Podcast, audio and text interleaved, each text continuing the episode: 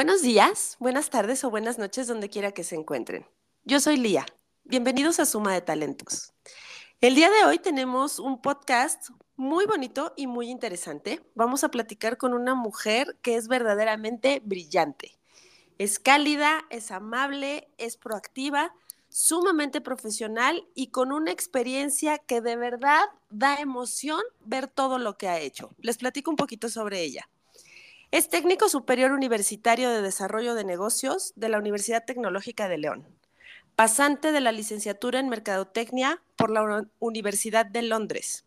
Ha sido enlace de control de gestión para la Secretaría de Turismo, coordinadora de contrato para Fonatur Infraestructura, Lead Customer Service Representative para Public Health, asesor comercial Hunter para Clicalia Hunter Booker para True Home, Business Development Facilitator para Shopee y a los seis meses aquí mismo en Shopee ascendió a Business Development Key Account Manager. Y por si eso no fuera suficiente, ha sido Senior Implementation and Onboarding Analyst en Olist. Es un verdadero placer y un honor contar con ella el día de hoy. María Velázquez Leal, gracias por estar con nosotros esta tarde. Hola Lía, ¿cómo estás? Buenas noches. No, no, no, gracias a ti por el espacio primeramente. Eh, gracias a todos por escucharnos el día de hoy. Y bueno, pues nada, estamos aquí súper emocionados para poder platicar un ratito. Perfecto, entonces vamos a comenzar a platicar. Como dirían en los deportes, actualmente eres agente libre. Estás open to work en búsqueda de una empresa acorde a tus valores, a tu nivel de expertise y la verdad es que de enlace de control de gestión en la Secretaría de Turismo a Senior Implementation and Onboarding Analyst es un camino enorme con muchas experiencias adquiridas y mucho de qué hablar. Dime algo, cuando estabas en la universidad, ¿te imaginaste que lograrías todo esto que has logrado?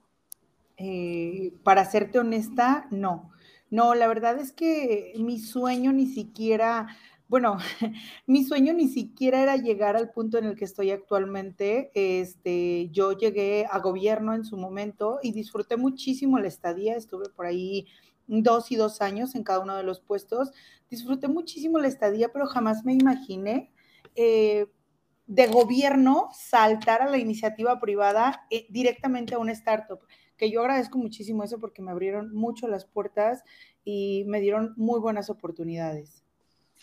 Sí, por supuesto. Y aquí en esta parte de dar este salto y de pues abrazar estas nuevas oportunidades, me gustaría preguntarte algo. ¿Los miedos profesionales cambian con el tiempo y con la experiencia? ¿Los vamos eliminando o qué crees que pasa con esos miedos profesionales? Existen, toda la vida existen. Es más, yo, yo más que miedos profesionales, y yo creo que a todos nos pasa y lo he leído mucho últimamente, digo que bueno que ya lo hablamos abiertamente, el síndrome del impostor. Eso nos sucede todo el tiempo, existen. Incluso ahorita te escuché hablar y decir mi experiencia y dije, ¿ah, yo he hecho todo eso? No, claro que no. Suena mucho más importante de lo que realmente creía yo en su momento que, que había hecho, ¿no? O en dónde había estado los miedos profesionales a veces no te permiten crecer. Ese, y cuando estás en unas buenas oportunidades, todo el tiempo te estás cuestionando, ¿me lo merezco? ¿De verdad yo he llegado hasta acá? ¿En serio soy yo? Pero no, ¿por qué estoy aquí? ¿Sabes? Claro. Y aquí te preguntaré yo, ¿cómo enfrentas esto? ¿Qué es lo que haces? ¿Qué es lo que te dices? Pues Híjole, eh, es luchar cada día. No te voy a negar que en algunos, y creo que, creo que sí debo ser como muy abierta con esto, no te voy a negar que en algunos puestos, por ejemplo, en algunas oportunidades que he llegado a tener, yo llegué con toda la pila, pero mi mismo síndrome y todo lo demás, o el mismo miedo profesional fue el que me hizo como, pum, de repente detenerme, ¿no? Entonces, pues sí tenía que hacer introspección, tenía, de repente hasta buscaba validación incluso, o sea, sí estaba así como de, oye, lo estoy haciendo bien, oye esto, me secaba compañeros que yo veía que, que son todos unos cracks en el puesto o que han pasado por ahí y demás, yo soy como muy así de siempre pedir ayuda y la verdad es que trataba de hacerlo como para poder callar un poquito mi vocecita y decir, no, tranquila, lo estás haciendo bien, incluso si me dicen que no lo estoy haciendo bien, perdón, no es malo, pero agradezco el feedback. O sea, si nadie me está dando un feedback, me siento luego como, mm, como que no sé exactamente en dónde estoy parada. Claro, y de pronto todos necesitamos ese feedback que nos ayude a saber, bueno, cómo vamos, ¿no? Cómo lo estoy haciendo. Pienso que es una cuestión un poco cultural, pero también tiene que ver con la estructura de la industria a la que pertenecemos. ¿Estás de acuerdo?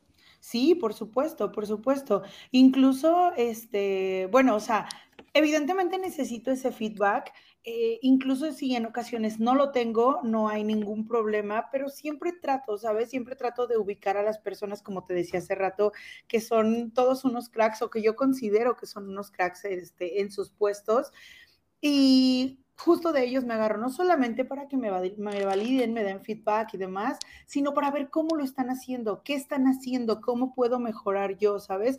Aparte, bueno, parte de las, de las cosas que yo siempre he dicho que soy bastante buena es analizando el comportamiento de las personas, entonces a mí me encanta ver cómo actúan los demás para poder, este, digamos, eh, poder obtener o poder aprender de ellos.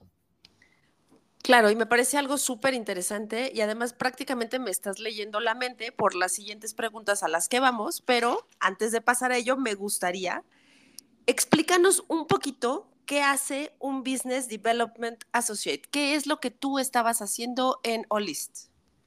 Eh, bueno, en Olist en realidad estaba este, como onboarding specialist de acuerdo. Este, pero justamente, eh, igual van de la mano, ¿no? Igual, igual van de la mano. Cuando yo llego a Shopee, que era Business Development, eh, lo que teníamos que hacer era, llegaban los sellers que querían eh, listarse dentro de la plataforma, porque para esto Shopee es un marketplace, y básicamente armábamos todo, diseñábamos, armábamos todo el onboarding que les teníamos que dar. Ellos no nos daban el material, nosotros teníamos que armar nuestro propio material, ya sea que les proyectáramos pantalla, quisiéramos este, pues material en PDF para poder enviárselo, todo ese tipo de cosas. Al final, ¿para qué? Para que su cuenta quedara creada y posteriormente comenzar a hacerla crecer teníamos entre cuatro y ocho semanas para poder hacerla crecer, o sea, desarrollar su cuenta, hacerla crecer, comenzar a vender y bueno, que las métricas pues dieran definitivamente, ¿no? Para ellos y para nosotros. Entonces, con todo esto que yo tengo en Shopee, ¿qué pasa? Este, bueno, termino eh, relaciones con, con Shopee.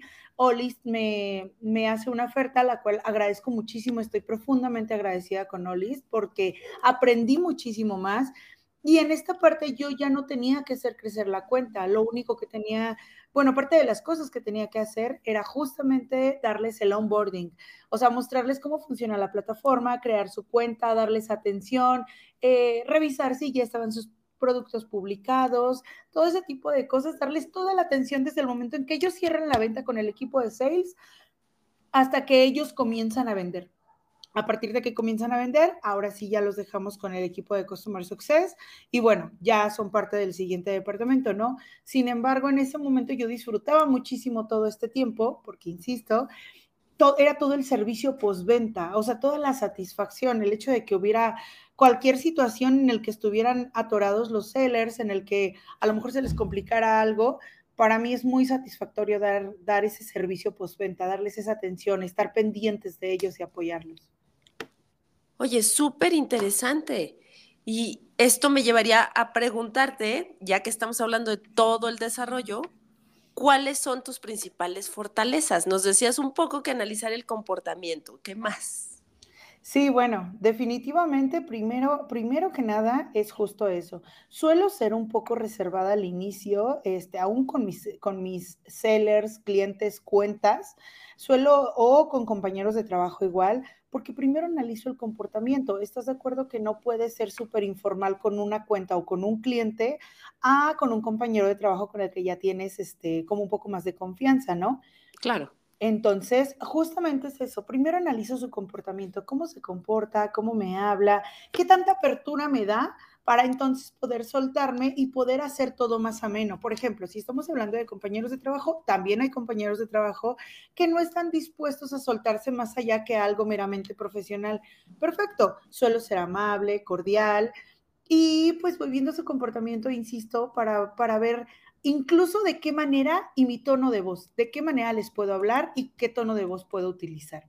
Esto mismo me sucede con mis clientes, eh, que es exactamente lo mismo. O sea, hola, ¿cómo estás? Buen día, eso. Empiezo a ver y ya empiezo a moderar mi tono de voz y empiezo a ver qué tanto puedo extender la capacitación, por ejemplo, o qué tanto material me va a requerir ese, ese cliente o esa cuenta. Porque en definitiva, pues, como te digo, es justamente saber cómo van respondiendo. Ahora, creo que otra de las cosas que a mí me, creo que es parte de mis fortalezas, como te decía hace ratito, es el servicio postventa. Eh, saber que a mí me da mucha satisfacción saber que estoy ayudando a alguien más. Tú sabes que, digo, estuve también del otro lado en el tema de sales, que básicamente Hunter, porque perfilas al cliente de una manera consultiva, ¿no? Para que se cierre la venta. Bueno, pues ahora que estuve de este lado desde Shopee, eh, empecé a ver que después de cerrar la venta tenían muchas dudas, necesitaban mil cosas y yo recuerdo que empecé a escuchar mucho el tema de, es que sí, nada más querían cerrar, pero ya nadie me atiende, pero ya nadie me resuelve, pero es que ya nadie me contesta. Entonces, toda esa parte es como ese servicio postventa, lo que trato de hacer mucho énfasis, estar pendiente y darle seguimiento hasta que todo se resuelva. Wow, yo podría decir con lo que te escucho, platicarnos que realmente tienes dos fortalezas muy, muy importantes o que yo destaco, que es capacidad de análisis y una gran sensibilidad. Y esas dos cosas juntas te hacen un elemento muy interesante y muy atractivo para cualquier empresa. Gracias, gracias, Lía. Eh, justo me gustaría preguntarte, ¿qué es lo que tú consideras que puedes brindarle a una empresa en este momento? ¿Qué problemática podrías resolver? ¿Qué tipo de situaciones? Creo que definitivamente, yo sé que suena muy redundante lo que te decía, pero sigo insistiendo que yo lo sigo viendo el día a día. Una de ellas, eh, digo, yo no soy este, yo no estoy como en toda la parte de atención al cliente, eh, sin embargo, creo que una de las problemáticas mayores de cualquier empresa es, es el seguimiento, es darle seguimiento, es saber si el cliente está satisfecho, si está contento, qué le está fallando, qué necesita. Ya sabes, no solamente lograr ese engagement, también la retención de, de ese cliente. Yo creo que llegar a, llegar a apoyar a como toda la parte posterior al cierre de la venta sería algo que podría que podría incluso, o sea, armar como todo un, todo un plan que pudiéramos este, armar para poder darles salida a esos clientes. Wow, me encanta, me parece súper interesante. María, ¿qué tipo de empresa quieres para integrarte? ¿Qué industria, qué perfil? Si pudieras hacer eh, tu wish list, ¿qué sería? Definitivamente, primero que nada, una startup. O sea, en la parte de la tecnología, las startups tú sabes que son increíbles, tienen toda la parte de la tecnología, tienen muchísima tecnología, estás aprendiendo y desaprendiendo al 200% porque el día de hoy implementamos algo, pero el día de mañana pues resulta que eso no era exactamente lo que estábamos buscando porque los resultados son estos. No es como prueba y, y error, no me gustaría llamarlo así, ¿sabes? Me gustaría más bien indicar que avanzamos tan rápido en las startups que te permite aprender tanto y poner en práctica tanto que ya sabes por dónde sí y por dónde no. Entonces, yo amaría ser parte nuevamente de una startup, continuar en este mundo. Wow, perfecto. Datos de contacto, María, eh, WhatsApp, eh, mail, LinkedIn, ¿dónde te pueden localizar? Sí, por supuesto. Creo que para todo este tema que te platicaba, LinkedIn es lo lo mejor y es en donde estoy, aparezco como María Velázquez Leal y bueno, pues ahí justamente podría localizarme. Perfecto. Eh, cuéntame, mayor aprendizaje hasta hoy en tu trayectoria. Definitivamente desde que llegué a una startup tuve la oportunidad de, crear perfiles de puesto, tuve la oportunidad, a mí me encanta trabajar en equipo y tuve la oportunidad, y le voy a llamar oportunidad, enfatizar oportunidad, en no llevarme bien con compañeros de equipo y justo gracias a eso aprendí y no digo que la otra persona fuera mala o yo, no, solamente fue una incompatibilidad de caracteres, eso no sabes cómo me hizo aprender, eh, sobre todo con todo este tema de, de poder desarrollar este, los, los puestos, los perfiles y los puestos como tal. Y bueno, pues es que mayor aprendizaje en específico no te puedo dar uno, porque cada día que llego a, un, a una empresa nueva, a una startup nueva, siempre es un nuevo aprendizaje, completamente nuevo, completamente diferente y súper retador.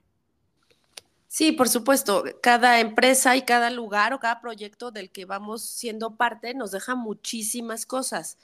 Y si bien nos has aplicado todo esto de aprender, hemos visto tu análisis y tu sensibilidad, debe haber algo que es importante o que te gusta más de tu trabajo. Todos los perfiles de puesto, como tú dices, tienen ciertas características. ¿A ti qué es lo que más te gusta de tu trabajo? ¿Es la gente? ¿Es desarrollar materiales? ¿Qué es?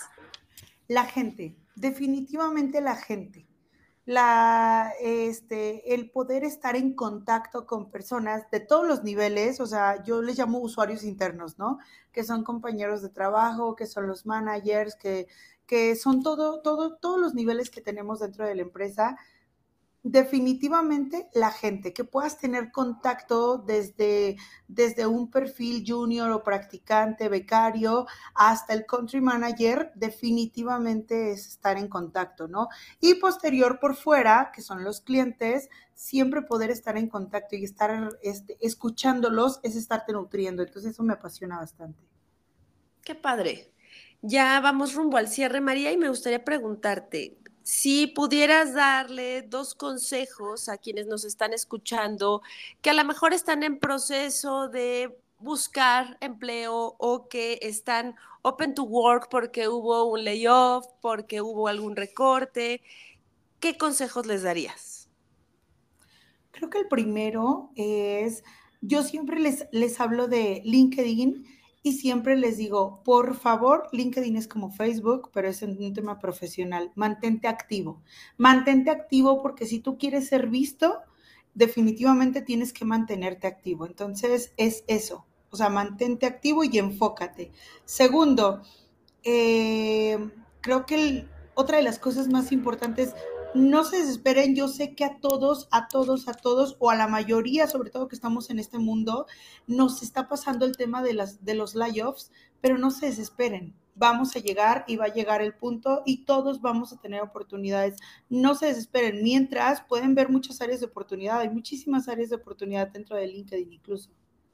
Claro. Y por último, si tuvieras que definirte a ti misma con una frase, ¿cuál sería? Mm, eh, resiliente. Wow, qué maravilla. María, ¿algo más que nos quieras contar? Eh, Lía, pues nada, eh, la verdad es que te agradezco muchísimo el espacio, agradezco muchísimo a todos los que nos están escuchando, eh, pues básicamente es, es agradecer, insisto, el espacio para mantenerme activa y decir que he aprendido bastante con las preguntas que me estás haciendo porque incluso estás haciendo que me analice en este momento. Eso forma parte de esta maravillosa charla en estos podcasts, donde buscamos, evidentemente, que las personas puedan escucharte, puedan aprender contigo y de ti, porque lo digo siempre y lo sostengo, uno nunca sabe el corazón de quién va a tocar, cómo puedes impulsar a alguien, cómo puedes motivarlo y que alguien te escuche y diga, oye, ella se dedica a esto, yo quiero hacer eso, ¿qué tengo que estudiar? ¿Qué tengo que aprender? ¿Qué diplomado? ¿Qué maestría? ¿Sabes? Entonces, la verdad es que es maravilloso conversar. Yo te agradezco muchísimo el tiempo porque sé que en este momento de estar open to work es cuando más ocupada estás. Parecería mentira, pero es cuando uno está más ocupado y de verdad te agradezco muchísimo el tiempo. Muchas gracias, Lía. Sí, sí, sí, no, pues muchísimas gracias también, insisto, por el espacio y por todo. Y pues nada, este es todo. Gracias.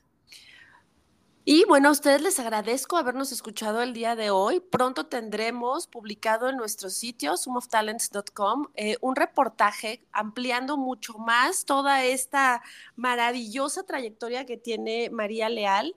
Les agradezco por escucharnos. Pronto estaremos con otro podcast, platicando en otro episodio con otro talento que nos hable de lo que está haciendo, de lo que quiere hacer, lo que le gusta. Donde quiera que estén, buenos días, buenas tardes o buenas noches. Yo soy Lía y esto fue Suma de Talentos. Muchas gracias.